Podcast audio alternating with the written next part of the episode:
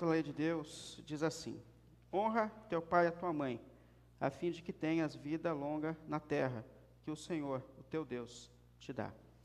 Agora, Hebreus, lá no capítulo 12, diz assim, a partir do versículo 4. Obrigado. Hebreus, capítulo 12, a partir do versículo 4. Na luta contra o pecado, vocês ainda não resistiram até o ponto de derramar o próprio sangue. Vocês se esqueceram da palavra de ânimo que lhes dirige como filhos. Meu filho, não despreze a disciplina do Senhor, nem se magoe com a sua repreensão, pois o Senhor disciplina a quem ama e castiga todo aquele a quem aceita como filho. Suportem as dificuldades, recebam-nas, recebendo-as como disciplina. Deus os trata como filhos. Pois, qual filho que não é disciplinado por seu pai? Se vocês não são disciplinados e a disciplina é para todos os filhos, então vocês não são filhos legítimos, mas sim ilegítimos. Além disso, tínhamos pais humanos que nos disciplinavam e nós os respeitávamos. Quanto mais devemos submeter-nos ao Pai dos Espíritos, para assim vivermos. Nossos pais nos disciplinavam por curto período, segundo lhes parecia melhor, mas Deus nos disciplina para o nosso bem, para que participemos da sua santidade. Nenhuma disciplina parece ser motivo de alegria no momento, mas sim de tristeza. Mais tarde, porém, produz fruto de justiça e paz para aqueles que por ela foram exercitados. Amém? Diante da palavra de Deus, eu queria te convidar à oração nesse momento. Pai querido, em nome do nosso Senhor Jesus, mais uma vez nós estamos aqui diante de Ti, Senhor. Glorificamos ao Senhor por esse privilégio que nós temos de concluir a nossa semana, mais uma vez na Sua casa, mais uma vez no Seu Santo Sábado, Senhor. E vemos aqui para prestar ao Senhor o nosso louvor, a nossa gratidão por tudo que o Senhor tem feito por nós e em nós, na Sua graça e na Sua misericórdia, Senhor. E nesse momento nós nos colocamos aqui diante de Ti, Senhor, pedindo que mais uma vez o Senhor nos dê a Sua palavra, Senhor. Que mais uma vez o Senhor fale em nós e fale por nós, Senhor, para que a gente entenda os Seus princípios eternos, os princípios que vêm para transformar a nossa história, Senhor. Em nome de Jesus, nos colocamos diante de Ti Pedimos que o Senhor nos fale, que o Senhor nos direcione, que o Senhor nos ajude, por tua graça e por tua misericórdia, pelo nome do nosso Senhor Jesus. Amém, amém, amém. Pode sentar, por favor. Bom, nós estamos refletindo nos dez mandamentos de Deus, na lei de Deus. E nós já falamos sobre os quatro primeiros mandamentos da lei de Deus. E nós vimos que esses quatro primeiros mandamentos da lei, eles organizam a nossa relação com Deus. Eles estão direcionados àquele princípio onde a lei foi dividida em dois pontos: amarás o Senhor acima de todas as coisas e o próximo como a ti mesmo. Os quatro primeiros ensinam a gente a amar a Deus acima de todas as coisas, a colocar o Senhor no centro da nossa vida, a entender que Deus é a razão da nossa existência e que nada e ninguém pode ocupar o lugar de Deus na nossa vida e no nosso coração. É isso que Deus faz nessa primeira parte da lei. Quando a gente parte agora para essa segunda parte da lei, a partir do quinto mandamento, Deus começa a organizar as nossas relações horizontais, ou seja, as nossas relações humanas, as nossas relações familiares, as nossas relações sociais. Deus começa então a colocar as mãos e mostrar para a gente os princípios que podem organizar a nossa vida nesse ambiente horizontal dos nossos relacionamentos. E olha, é praticamente é impossível a gente falar sobre a importância dessa dimensão do mandamento que organiza os nossos relacionamentos. Por quê? Porque nós somos seres criados para o relacionamento. Nós somos seres criados à, à, imagem e semelhança de Deus. E Deus é um ser relacional. Deus é o Pai, o Filho e o Espírito. Três pessoas que se amam na eternidade. E nós somos seres criados para ser um reflexo daquilo que Deus é no seu amor, né, no seu relacionamento. Portanto, esse, essa parte da lei traz um aspecto extremamente importante para o sentido da nossa vida. Nós somos seres criados para o relacionamento, para manifestar o amor que existe dentro do próprio Deus, dentro do próprio Deus. Agora, a gente sabe que infelizmente um dia o pecado entrou na história. E o pecado nos tirou desse propósito de Deus para a vida, que é o amor. E a partir dali nós nos tornamos seres egoístas, nós nos tornamos excêntricos. O sentido da vida agora está na autorrealização. O maior ídolo que eu tenho sou eu mesmo. Eu preciso ser feliz, eu preciso realizar os meus sonhos. Nem que eu tenha que te deixar para trás para realizar os meus sonhos, mas o pecado fez isso com a gente. Ele nos tornou seres individuais.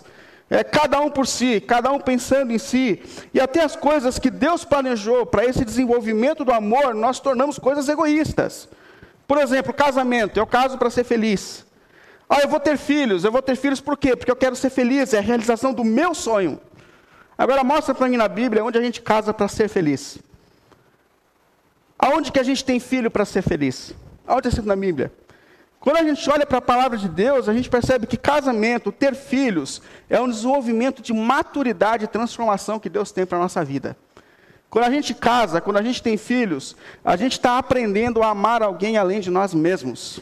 Acho que foi o Saramago que falou isso. Ele fala: ter filhos é aprender a amar alguém além de nós mesmos, é sair do trono, é começar a compartilhar a existência, o tempo, os sentidos, os recursos. É isso que Deus faz no meio dos nossos relacionamentos, é esse o propósito que Ele tem. Agora, a boa notícia que a gente tem sempre no Evangelho: o Evangelho é uma boa notícia. E a boa notícia é: Deus não nos largou no estado em que nós estávamos, Deus interfere nas nossas vidas. Deus nos traz de novo, Ele vai atrás da gente, traz a gente de novo para o sentido e para o propósito da nossa vida e da nossa existência. E é isso que Deus está fazendo, por exemplo, por meio da lei, que são princípios que vêm para transformar a vida daqueles que foram salvos pela graça de Deus. Isso é graça de Deus. Deus não deixou nesse sentido de acabar, de consumo. Não, não. Deus entra na nossa história e devolve para a gente o sentido da nossa história. E a lei de Deus está fazendo isso com a gente. Hoje eu quero falar sobre o primeiro princípio, o primeiro mandamento de Deus que vem para organizar as nossas relações horizontais, que é honra o teu pai e tua mãe, para que você tenha vida longa na terra. Para a gente pensar sobre a importância desse mandamento, eu queria lembrar o contexto histórico em que a nação Israel está vivendo. A gente tem que lembrar que esse povo estava preso no Egito, era escravo, Deus levanta Moisés, começa uma obra transformadora de levar esse povo a uma terra prometida. Porém, antes de colocar a nação de Israel na terra prometida, ele para no meio do caminho e começa a ensinar esse povo princípios que vão organizar a vida deles para que eles possam viver na terra prometida. E a primeira coisa que Deus fala para que eles tenham uma sociedade organizada é: honrem os pais, as mães, para que vocês tenham uma vida boa nessa terra. Pensa, Deus está dizendo que a sociedade seria equilibrada se nós tivéssemos famílias equilibradas. Se você tiver filhos que aprendem a honrar os pais e as mães, que se submetem aos seus pais, Deus está dizendo, eu garanto para vocês que a vida que vocês terão na vida social será uma vida equilibrada. Deus está dizendo que o equilíbrio da sociedade vem do ambiente familiar. Por isso que é até difícil também de mensurar a importância desse princípio e desse mandamento. E eu quero falar hoje sobre esse mandamento, não só com base no quinto mandamento, mas eu separei esse texto de Hebreus, no capítulo 12, por quê? Porque Hebreus 12, ele fala sobre como Deus, o Pai, trata a gente. E como a nossa vida não está organizada pelos princípios do mundo no qual nós estamos inseridos, mas a nossa vida é organizada a partir da palavra de Deus, a maior referência que nós temos sobre como criar filhos, organizar nossa família, nós encontramos no nosso próprio Pai, que nos trata e nos transforma. E esse texto aqui, Deus vem justamente mostrar para a gente como Deus nos trata, como Deus nos transforma. E com base no exemplo deixado pelo próprio Deus, a gente reflete sobre como nós podemos organizar nossa família, o desenvolvimento familiar e a relação com os nossos filhos. Vamos lá, o que ele traz aqui de lições importantes com base nesse texto. Primeira coisa que eu percebo aqui é Deus dizendo que para que nós possamos viver esses processos de formação e transformação nos nossos lares, nós temos que ter disposição a sair da nossa área de conforto. Isso é importante. Nós teremos que sair da nossa área de conforto. Essa carta aos Hebreus, ela foi escrita aos irmãos, aos irmãos que estavam sofrendo muito por causa da fé em Jesus Cristo. A maioria das cartas elas são escritas nesse contexto. As pessoas são fiéis a Jesus, seguem a Jesus e ao invés da vida deles melhorarem, a vida deles fica mais difícil. É até uma lição importante para a gente, né? Porque às vezes a gente entende que a gente vem para a igreja e que a vida vai ficar mais fácil. E que a vida vai ficar, é, um, que a gente vai encontrar um caminho para realizar todos os nossos sonhos terrenos. E o Evangelho não ensina isso para a gente. Não ensina para gente. Muito pelo contrário, muitas pessoas, depois que se convertem, têm a sua vida ainda mais difícil e mais desafiadora por causa da sua fidelidade a Jesus Cristo. E é isso que esses irmãos estão passando. E diante desse ambiente de pressão, eles começam a voltar atrás. Poxa, a minha vida sem Jesus era melhor. Então, como é uma carta escrita a, a, judeus que se convertem ao cristianismo, e de repente eles falam: Poxa, depois que eu me converti, eu comecei a sofrer perseguição, eu perdi o meu comércio, eu fui mandado embora do serviço, e o que, que, eu vou fazer? Eu vou continuar seguindo a Deus assim? Não, não, eu vou voltar para aquilo que eu tinha antes. Aí essa carta é escrita a esses irmãos e a nós também, dizendo assim: não cedam diante das pressões. Continuem seguindo a Jesus mesmo diante das pressões. E aqui ele fala primeiro de um conceito importante para a gente. Quando a gente olha no versículo 4, ele fala para esses irmãos que estão recuando diante das dificuldades da vida. Ele fala: na luta contra o pecado, vocês ainda não resistiram até o ponto de derramar o próprio sangue. O que, que ele está dizendo aqui? Vocês estão passando por momentos difíceis? Estão. A vida se tornou mais desafiadora depois da fé em Jesus Cristo? Tornou-se. Mas ele está dizendo assim: deixa eu dizer uma coisa. Vocês não estão sendo, estão sendo provados na vida além do que vocês podem suportar. Presta atenção nisso, ele está dizendo. Ah, mas vocês não estão sendo provados acima do que você pode suportar. E isso é uma questão muito importante na palavra de Deus. Deus nunca disse que a nossa vida seria mais fácil por causa da nossa fé em Jesus Cristo. Nunca. Isso não existe na Bíblia. O que Deus disse é: Eu estarei com você em todos os momentos e circunstâncias da sua vida. Isso Deus disse. E Deus disse mais: Ele falou, as provações e tentações que você vai enfrentar na vida não serão maiores do que você pode suportar. Ou seja, as circunstâncias que nós estamos enfrentando diante do Deus soberano não são maiores do que aquilo que a gente pode suportar. Cabe até essa questão: por que, que a gente passa por esses momentos difíceis né, nessa vida? A primeira coisa, o mundo está fora de ordem. Então não há uma justificativa para todo e qualquer tipo de sofrimento na vida. Eu não sou capaz de fazer isso. Agora, é possível que Deus permita situações desafiadoras na nossa vida, na expectativa de nos tratar, de nos transformar? É possível. É possível. De nos levar a mais oração? É possível. É possível. Por quê? Porque o autor está dizendo aqui que Deus ele tem um propósito para a nossa vida. E esse propósito não é carro, não é casa, não é material, não é vida perfeita. O propósito de Deus é nos conduzir à maturidade. Nós nascemos em Cristo e Deus agora está trabalhando na minha vida, na minha história, para me conduzir à maturidade, para me tornar parecido com Jesus Cristo. E Deus pode criar momentos e situações na minha vida que me conduzam a esse propósito de Deus. É aquilo que o apóstolo Tiago diz. É, considerem motivo de alegria o fato de que vocês estão passando por provações. Por quê? Por aquilo que esses momentos desafiadores são capazes de produzir na sua vida. E qual é a lição que a gente tira disso tudo que Deus está dizendo aqui a princípio? Primeiro, nós vamos ter momentos difíceis, sim, mas nós não seremos tentados ou provados acima do que a gente pode suportar. Agora, Deus pode permitir situações na nossa vida que nos tirem da nossa zona de conforto para nos conduzir a esses propósitos que Ele tem? Ele pode. Ah, Deus pode deixar você passar, eu, passar por momentos desafiadores no nosso emprego? Pode, pode. Deus pode permitir momentos que a saúde não está boa e que fazem a gente repensar até onde a gente vai? Pode. Deus pode permitir momentos desafiadores nas nossas relações conjugais? Pode, pode. Deus pode permitir momentos desafiadores na relação entre pais e filhos? Pode.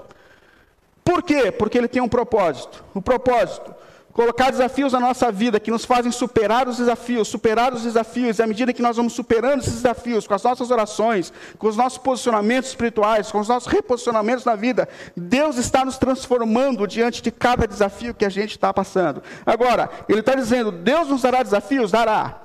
Mas Ele não deixará que esses desafios sejam maiores do que a gente pode suportar. E como isso se relaciona com a educação e criação de filhos? Como que isso se adequa à nossa relação com os nossos filhos? Primeiro, a gente precisa encontrar um ponto de equilíbrio quando a gente fala de forçar crianças, filhos, jovens a mudar de vida. Equilíbrio por quê? Porque a gente pode forçar demais ou a gente pode proteger demais. E nós somos uma geração, dizem assim os especialistas, de pais super, super protetores. Se puder, nós podemos, nós gostaríamos de livrar o nosso filho de todo e qualquer tipo de sofrimento. Eu sou assim, pelo menos. Eu sou meio duro para correção. Eu não tenho problema de dar uns tapas se necessário. Mas pensa um ser mole para levar o filho para levar uma agulhada. que fica no carro lado de fora. E eu falo para a Simone, vai lá, vai lá que eu já vou, vai lá, vai lá, vai lá, vai lá. E eu demoro duas horas lá de fora para quando eu voltar já ter acabado tudo. Mas é verdade, se a gente pudesse livrar os nossos filhos de todo e qualquer sofrimento, sim, porque nós somos uma, uma geração de pais superprotetores. O apóstolo Paulo, quando ele escreve a carta aos Efésios, no capítulo 6, ele ajuda a gente a encontrar um equilíbrio importante em relação a isso. Ele fala assim, versículo, capítulo 6, a partir do versículo 1. Ele fala assim: Filhos, obedeçam aos seus pais no Senhor, pois isso é justo. Honra teu pai e a tua mãe. Esse é o primeiro mandamento com promessa para que tudo te corra bem e tenhas longa vida sobre a terra. Aí ele continua dizendo assim: Pais, não irritem os seus filhos, antes, criem-nos segundo a instrução e o conselho do Senhor. Aqui a gente tem esse ponto de equilíbrio, uma forma muito, muito interessante. Primeiro, filhos, honrem os seus pais. Isso é a missão de quem está na fase de filho. Não importa a idade, o momento da vida que você está, honrem aos seus pais, honrem aos seus pais. Por quê? Porque isso é justo, ele está dizendo. E é verdade, não é justo. Quando a gente se torna pai, olha o quanto que a gente abre mão da nossa vida, você abre mão dos seus recursos, você abre mão da sua noite de sono, você abre mão de tudo. E se você não respeitar o teu pai, que abre mão de tudo, para te sustentar, para te guardar, quem você vai respeitar nessa vida? Então é justo, é justo. Essa semana eu fui colocar o Vitor para dentro, dentro eh, lá em casa, né? E a gente tem, mora num condomínio. Até às 10 horas eles podem brincar lá fora. Só que tem pais que passam do horário. Aí eu subi, 10 horas eu vou subir, porque é o horário e eu preciso cumprir o horário. Aí eu cheguei no lugarzinho onde eles estavam brincando, eu falei, filho, vamos embora que deu horário. Ah, pai. Ah, pai. Aí os outros meninos falaram assim, ah, tio, a gente vai ficar aqui no cantinho brincando. Eu falei, não, gente, tem horário, a gente precisa descer. Vamos lá, vamos dar o exemplo, né? E eu peguei o vídeo, você imagina a alegria que ele veio, né? Porque todo mundo ficou, só ele veio. E ele vem resmungando no caminho. Quando eu estou entrando em casa, ele olha e fala assim: É, queria morar em outra casa. Aí eu parei e falei: opa, como é que é? ah, não, não, não, não, não. O que, que você falou? Eu queria morar em uma outra casa. Ah, é assim? Aí já vem aquele chato, eu te cuido, eu pago as tuas contas, eu pago, você vai falar que essa mulher é outra, vai embora então, vai, vai, vai, não, não, pai, peraí, ele voltou e falou, pai, foi mal, foi mal, foi mal, falei sem pensar, falei, ah, é isso aí. Mas é verdade, Deus está dizendo assim, honrem, por quê? Porque isso é justo, isso é justo, se a gente não aprender a honrar aqueles que cuidam da gente, quem a gente vai honrar nessa vida? Que tipo de ser humano nós estamos nos formando? E mais do que isso, ele fala, guardem, porque isso é um mandamento de Deus, ele fala. E aqui é uma questão bastante importante, por quê? Porque, mais uma vez, ele pega o mandamento e ele aplica para a vida da era cristã. Para aqueles que têm dúvidas na vida de que os dez mandamentos são aplicáveis àqueles que estão na nova aliança, aqui é uma resposta, porque Paulo está dizendo: o quinto mandamento se aplica à vida dos cristãos? Sim. E ele não só ensina que o mandamento se aplica, como ele fala, esse é um mandamento de Deus com promessa. Percebe? Ele coloca o mandamento como um princípio para a nossa vida e ele fala: as mesmas promessas que Deus teve para a nação de Israel também podem ser derramadas sobre a sua vida hoje. Agora, olha que extraordinário isso. Isso aqui se aplica e é derramado. Que bênçãos! Qualidade de vida. Por quê? Porque pessoas que submetem aos seus pais, eles ganham mais qualidade de vida. Você sabe que morre mais gente nesse mundo na fase da adolescência, juventude do que idosos? Por quê? Porque não aprenderam a ter limites, porque não aprenderam a honrar pais. Deus está dizendo: olha, bênção, vida longa para você. E mais, filhos que submetem aos pais, Deus está dizendo: você vai ter uma vida melhor, você vai ser um ser humano melhor, você vai ter um casamento melhor, você vai ser um profissional melhor, você vai ter uma vida emocional melhor, porque nesse ambiente Deus está te formando, Deus está te transformando. Esse relacionamento aqui transforma e forma você para a vida, para a vida. Mas aí ele trabalha o outro limite, ele fala assim: mas vocês pais, vocês pais, não irritem aos seus filhos. E uma das interpretações para essa expressão de Paulo é: não dê desafios maiores do que eles são capazes de suportar. Lembra que o pai, o nosso pai, ele nos prova e ele permite circunstâncias que nos desafiam para o nosso crescimento, sim. Mas o que Deus faz com a gente não é maior do que a gente pode suportar na vida. Portanto, nós, como pais, a gente não pode colocar limites e desafios para os nossos filhos que os desafiem mais do que eles podem suportar. Isso aqui é muito importante para que a gente encontre é, esse ponto de equilíbrio. E é possível que a gente coloque desafios maiores do que os nossos filhos podem? É possível, é possível. Até porque a gente tem uns sonhos, às vezes, assim, para os nossos filhos, né? Ah, eu sonhei que meu filho vai ser médico, e, e ele vai ser médico. E eu dizer, tenho que dizer a vocês, por vezes o seu filho não vai ser médico, não vai ser aquilo que você sonhou, não é o dom que Deus deu para ele, não é a habilidade que Deus para ele, Deus deu para ele, pronto. Há um tempo atrás, a gente lá em casa passou assim por uma situação de injustiça, um negócio que a gente fez, tal. Aí eu me vi naquela situação assim, de como que é a pessoa pobre, né? Porque a gente fala injustiça, eu não tenho um advogado para me defender. E a gente foi atrás do advogado, e ficava cara. Eu falei, meu Deus do céu, eu olhei para o Vitor, eu falei, Vitor, vem cá. Você vai ser advogado, cara. Aí ele olhou para mim e falou assim, pai, mas o que é advogado? Gostou do nome, ele ficou encantado. O que é advogado? Eu falei, cara, advogado defende a causa das pessoas injustiçadas. Ele falou, poxa, pai, que legal. Estou fora, quero ser bombeiro. Vou fazer o quê? Ele até gostou da ideia, mas é, é isso. E realmente, de, de, repente, a gente lança sobre os nossos filhos algumas expectativas que, de fato, não estão ao alcance. Eu agi do meu filho na alfabetização. O Vitor pegou a, o prézinho, a última fase do pré e o primeiro ano na pandemia. Ele foi completamente afetado na alfabetização dele por causa da pandemia. Aí eu estou lá fazendo lição com o Vitor. E, e é incrível, porque assim, fala, filho do céu, você está fazendo três ao contrário, cara. O três é para cá, a boca dele é virada para cá. Ele é mesmo, pai. Cara, gente já fez isso 500 vezes. Mas eu tenho que ter paciência, por quê? Porque é a fase dele são as limitações naturais dele, e eu preciso respeitar isso no desenvolvimento. E há aqui um ponto de equilíbrio, por quê? Porque nós podemos exagerar nas, nas, exigências, mas porém a gente pode privar demais e não permitir que eles cresçam, que eles amadureçam.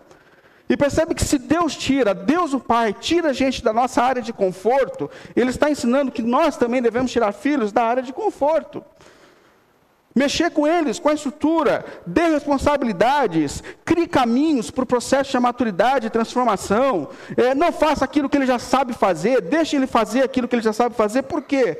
Porque nós precisamos encontrar um ponto de equilíbrio para tirar seres humanos da área de conforto, para que o projeto de Deus de crescimento e transformação se realize nas nossas vidas. Então, primeiro ponto, para criar filhos para a glória de Deus, para ser filhos para a glória de Deus, nós precisamos estar dispostos a sair da nossa área de conforto. Segundo, Saiba que isso vai exigir bastante tempo e dedicação.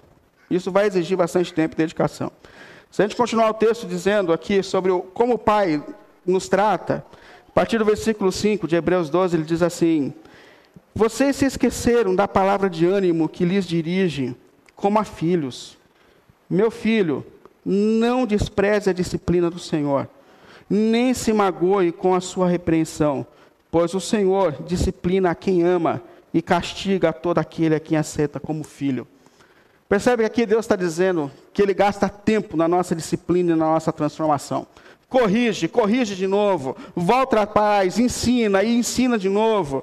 Agora, uma coisa extraordinária em Deus, como Pai que nós temos, é que Ele não desiste de nos formar. Nós só estamos aqui porque Deus não desiste de batalhar por nós e de batalhar por nossa transformação. E isso aqui é muito importante porque, por vezes, como pais, a gente desiste dessa missão, desse desafio. É comum a gente conversar com pais que dizem: Olha, eu já fiz o que eu tinha que fazer, eu já deixei para lá, eu, eu, não falo mais nada, eu não, não me meto mais. Gente, é, nem que seja nas nossas orações e nas nossas intercessões, nós não podemos desistir de lutar pelos nossos filhos, assim como Deus, o nosso Pai, não desiste de lutar por nós. Independente da, da fase em que nossos filhos estejam, nós não podemos deixar de lutar. É, o texto de Deuteronômio, ele mostra para a gente como que a gente luta nesse processo aqui de desenvolvimento. Deuteronômio capítulo 6, a partir do versículo 4. Deus diz assim, ó, primeiro, ó Israel, o Senhor, o nosso Deus, é o único Senhor. Ame o Senhor, o seu Deus, de todo o seu coração, de toda a sua alma, de todas as suas forças. Que todas as palavras que hoje lhe ordeno estejam em seu coração. Ensine-as com persistência aos seus filhos. Converse sobre elas quando estiver sentado à mesa, quando estiver andando pelo caminho, quando se deitar, quando se levantar, amarre-as como um sinal nos braços e prenda-as na testa. Escreva-as nos batentes da porta da sua casa e nos seus portões. Caminhos para que a gente consiga aqui exercer esse caminho com equilíbrio. Primeiro, pais, amem ao Senhor acima de todas as coisas. E aqui é o primeiro princípio. Pais que não amam a Deus acima de todas as coisas, dificilmente criarão filhos que amam a Deus acima de todas as coisas. Pais que não estão comprometidos com Deus dificilmente criarão filhos que estão comprometidos com Deus. É óbvio que existem regras, existem pais comprometidos com Deus que não criaram, conseguiram ter os seus filhos, chega um momento que os filhos precisam corresponder a isso. Mas esse aqui é um princípio que a Bíblia dá. Pais precisam estar comprometidos com Deus, guardar a lei de Deus, lembrar que amar a Deus não é uma questão só de sentimento, mas é uma questão de obediência. É, Deus não entende amor como cantar no louvor com as mãos para cima. Deus entende amor como uma vida segundo a vontade dele. Aquele que me ama guarda os meus mandamentos. Primeira coisa, você precisa estar envolvido com Deus. Segundo, perceber que educação exige tempo. Exige tempo, porque o texto fala assim: você vai ensinar o teu filho quando? Ensina com persistência aos seus filhos, converse sobre elas quando estiver sentado à mesa, quando estiver andando pelo caminho, quando se deitar e quando se levantar. É, o que eu percebo aqui é que pais bíblicos estão envolvidos na vida dos seus filhos. Eles estão presentes quando se senta à mesa.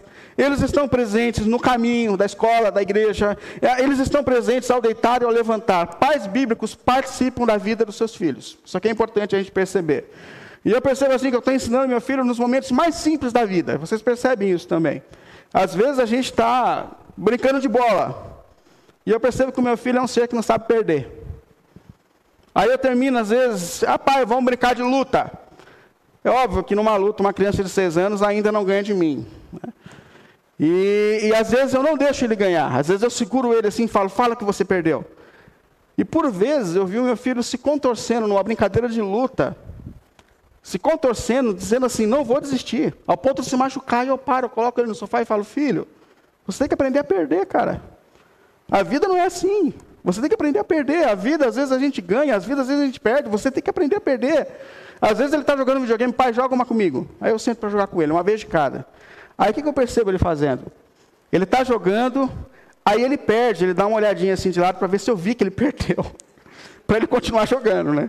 Aí eu falo, opa, é minha vez. Ah, é minha vez, cara. Você precisa respeitar a vez de cada um.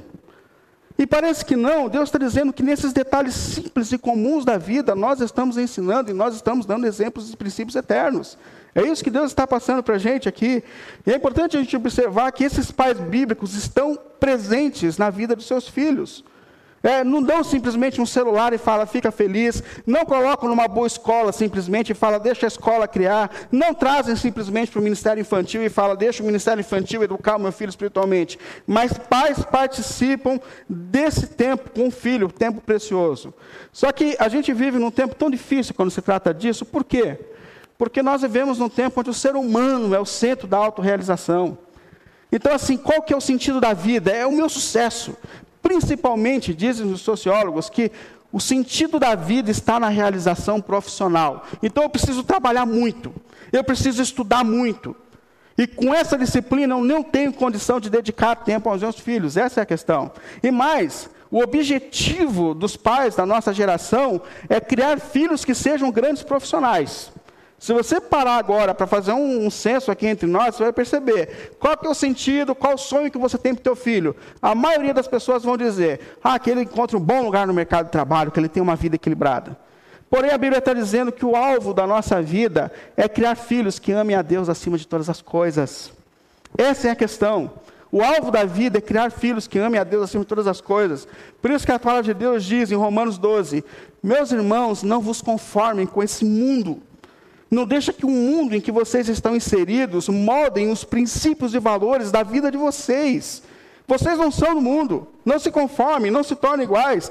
E a lei de Deus está dizendo justamente isso. O mundo, ele tem os seus princípios e valores, mas eu tenho princípios e valores do meu coração para a tua vida, para organizar a tua vida, a tua história. Isso aqui é muito importante, irmãos. E mais, educar está dizendo que exige exemplo. Exemplo.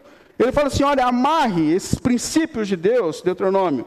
É, amarre-os como um sinal nos braços, prenda nas testas, escreva nos batentes das portas da sua casa, é, coloque nos portões. Os judeus, eles entenderam isso de forma literal e começaram a colocar etiqueta em tudo e amarrar coisa na testa, no braço. Mas o que Deus estava dizendo com isso, provavelmente, aqueles irmãos? Ensine com o seu exemplo. Que os seus filhos vejam em você o equilíbrio necessário que eles têm para a vida. Em tudo, no relacionamento conjugal, em submissão às leis, às autoridades. Que o seu filho enxergue em você um exemplo de alguém submisso a Deus, submisso à palavra de Deus. E eu não sei se vocês percebem isso, mas aqui eu percebo a importância do equilíbrio na vida conjugal. Por quê? Porque nós estamos sendo observados a todo tempo. Até engraçado, essa semana a gente estava indo para algum lugar e a Simone falou com o Vitor, que estava assistindo um vídeo. Ele nem escutou. Aí a Simone falou assim: ah, está lá intertido, nem está prestando atenção. Aí, de repente, ela falou assim: então, no final do ano, o que, que a gente faz? A gente é, vai para casa do meu pai e tal, não sei o quê. Falou: para onde que nós vamos? Falou: ah, você está escutando? Quando você quer escutar, você está escutando.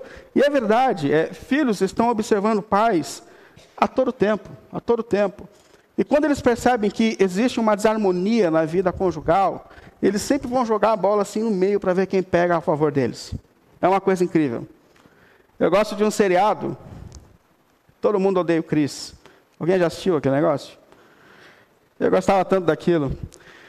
E tem um momento que o, o Drew e a Tônia, que são os filhos, eles percebem que eles têm favoritismo dentro de casa. Não sei se vocês já assistiram esse episódio. Então a menina fala assim: Eu já percebi que tudo que eu peço para meu pai, ele faz. E ele falou: Tudo que eu peço para minha mãe, ela faz. O que, que eles fazem? Quando a gente quiser alguma coisa, você pede para a mamãe eu peço para o papai. E isso começa a trazer um problema na família. Por quê? Porque eu falei não, você falou que sim.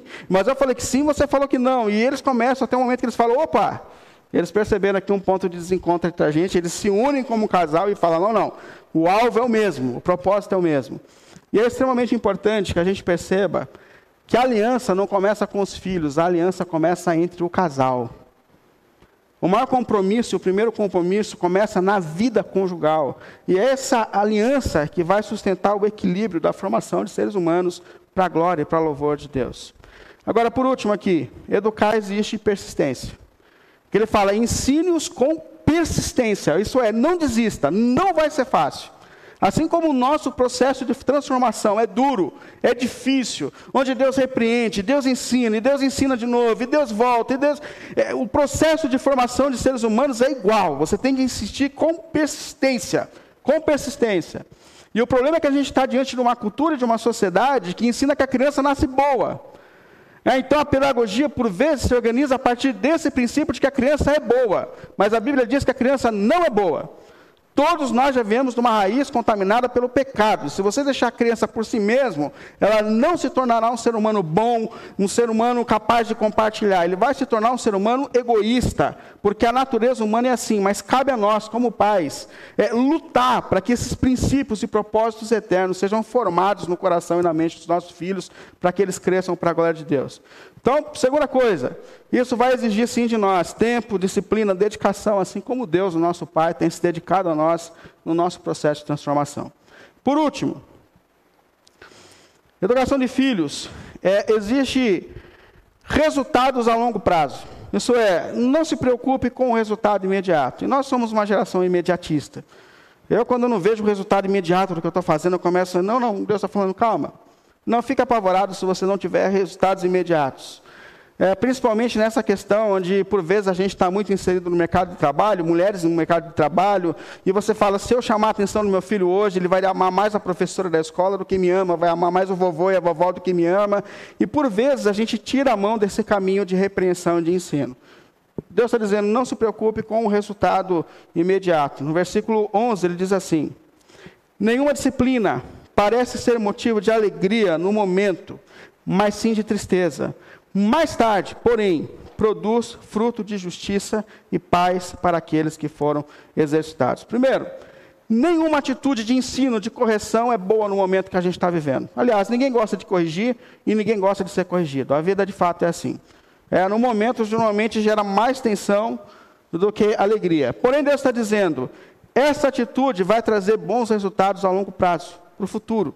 Tanto a disciplina quanto a falta de disciplina vai trazer resultados para o futuro. O livro de Provérbios, no capítulo 22, diz assim: Provérbios 22, 6 diz assim: Instrua a criança segundo os objetivos que vocês têm para ela, e mesmo quando passar os anos, não se desviará deles. Ensine, daqui a alguns anos você vai perceber o resultado disso. Aí vem essa questão de como que a gente disciplina segundo a palavra de Deus. Como disciplinar? Eu já falei sobre isso uma pregação que a gente fez há pouco tempo. Mas, assim, questões importantes e resumidas. Primeiro, crie limites para os seus filhos. Isso é extremamente essencial. Crie limites. Seres humanos são mais felizes quando eles têm regras, quando eles têm limites. Crie horários. Isso é uma bênção, irmãos. Horário para acordar, horário para comer, horário para fazer lição, horários, disciplina. Isso é bênção para a vida das crianças. Isso é bênção. Infelizmente, muitos pais da nossa geração fazem vistas grossas aos erros dos filhos. Crie disciplina, isso vai ser uma bênção para a tua família. Segundo, saiba dizer não. Por quê? Porque o pai que é perfeito, ele não tem problema nenhum em dizer não para a gente. Você perceberam quantos nãos Deus diz para a gente? Já pegaram os dez mandamentos? É não, não, não, não, não, não e não. E esse pai nos ama. Ou seja, pais que amam dizem não, criam barreiras, colocam limites. Isso é um propósito de Deus. Outra coisa, cobre autonomia naquilo que ele já sabe fazer. Já sabe amarrar sapato, não amarra. Já sabe comer, deixa comer. Já sabe tomar não crie limites. Se já aprendeu, deixa viver, para que ele consiga caminhar para outros caminhos, para outros estágios na vida. E, terceiro, e quinto, quarto aqui, se necessário, corrija. Aí cada um tem a sua maneira de educar filhos, mas a Bíblia fala que uma chinelada não mata ninguém. E por quê? Porque quando a gente corrige fisicamente, o que está sendo exercitado na mente da criança é pecado, erro, traz dor. E é melhor levar uma chinelada quando é pequeno do que as dores da vida adulta. Então aqui você está codificando a mente da criança segundo a palavra de Deus, para que ela possa crescer um ser humano mais saudável. Agora, uma coisa que é importante, quando a gente olha para o nosso Pai que nos corrige e nos ensina, faça tudo isso com amor. Faça tudo isso com amor. A Bíblia fala assim: porque Deus disciplina e corrige aqueles a quem Ele ama. Isso é uma atitude de amor. Portanto, a correção não vem pelo ódio não vem pela vingança, não vem pelo alto orgulho. Quando está corrigindo, você, ah, você me fez passar vergonha, agora você vai ver o que é bom. Se a gente faz isso porque me fez passar vergonha, o alvo não é o amor ao filho, mas é o amor a mim mesmo, a minha imagem. Aí é idolatria, eu estou preocupado comigo mesmo e não com aquele que está sendo ensinado, mas faça por amor. Porque Deus nos corrige, nos disciplina na vida, por quê? Porque Ele nos ama porque Ele quer nos conduzir a gente por caminhos eternos. E esse é o propósito de Deus para a gente, nos conduzir a caminhos eternos, a propósito de princípios eternos. Portanto, que Deus está dizendo em terceiro aqui, último, discipline hoje e não tenha medo do momento, porque no futuro você vai colher resultados positivos a respeito daquilo que você tem lutado hoje, agora, nesse momento e nessa fase da vida. E eu queria finalizar com três observações. Primeiro, perceba se você tem trabalhado na sua área de conforto ou nos seus limites. Isso é muito importante para todos nós, porque Deus está dizendo para a gente que Ele vai tirar a gente da nossa área de conforto, que Deus tem propósitos eternos para a nossa vida e que Deus pode sim criar situações na nossa vida e na nossa caminhada justamente para tirar a gente dessa área de conforto, para nos conduzir a caminhos eternos. Percebe isso? Às vezes a gente está reclamando de circunstâncias, situações da vida, bravos com Deus, e Deus está falando assim: Eu não mexi com você acima do que você pode suportar. Eu conheço a tua estrutura, na verdade, esses movimentos que eu tenho feito na tua vida são para transformar a tua história. O que eu estou tirando de você é justamente para que você se mova, para que você caia de joelhos, para que você ore. E enquanto você estiver orando, eu estou transformando você como Pai eterno, Deus está dizendo. Então, a primeira coisa, perceba se as circunstâncias da vida não são circunstâncias que Deus está mexendo com a gente justamente para nos fazer orar mais, para transformar a nossa história. E aplique isso à vida dos seus filhos, Deus está dizendo. Percebe como Deus te trata e trate também assim os seus filhos. Segundo, se disponha a lutar por sua família. Isso é propósito de Deus, irmãos. A família foi dada por Deus para que nós sejamos transformados, é nos relacionamentos de amor que nós amadurecemos, que nós somos transformados. Então esteja disposto a lutar por ele, nem que seja, que existem momentos da vida que a gente fala assim, eu não sei o que fazer. Há o caminho, ore. Ore a Deus, ore a Deus. E se tem uma coisa assim que eu digo com toda a convicção do meu coração: Deus escuta as nossas orações, Deus escuta os nossos clamores, Deus escuta. Olha, se você sair daqui hoje, eu te proponho a fazer isso dizendo: eu vou lutar espiritualmente pelos meus filhos, eu vou lutar espiritualmente pelo meu casamento, eu vou lutar espiritualmente. Eu tenho certeza que se você fizer isso por um mês, você vai poder olhar e falar assim: Deus colocou as mãos, porque Deus sempre coloca as mãos, Deus sempre intervém. Portanto, lute, ore, crendo que Deus coloca as mãos, que Deus te ajuda, que Deus te aperfeiçoa, que Deus transforma o seu casamento, que Deus transforma a sua família, que Deus transforma filhos. Deus pode, mas não desista, lute. Não é fácil, Deus disse, não é fácil. Mas Deus coloca as suas mãos e Deus pode fazer caminhos diferentes. E em terceiro lugar, confie em Deus. Confie em Deus. Talvez você não veja o resultado do teu esforço, da sua dedicação hoje, mas Deus está dizendo: confie, continue orando, continue se dedicando. No futuro você vai ver o que eu vou fazer na sua história, na sua vida, na sua casa, na sua família. Amém? Pelo nome de Jesus, a gente consiga confiar que esses princípios eternos são capazes de transformar a nossa vida e a nossa história, pelo nome de Jesus Cristo. Vamos ficar em pé para a gente orar, por favor. Lácio, para a gente cantar.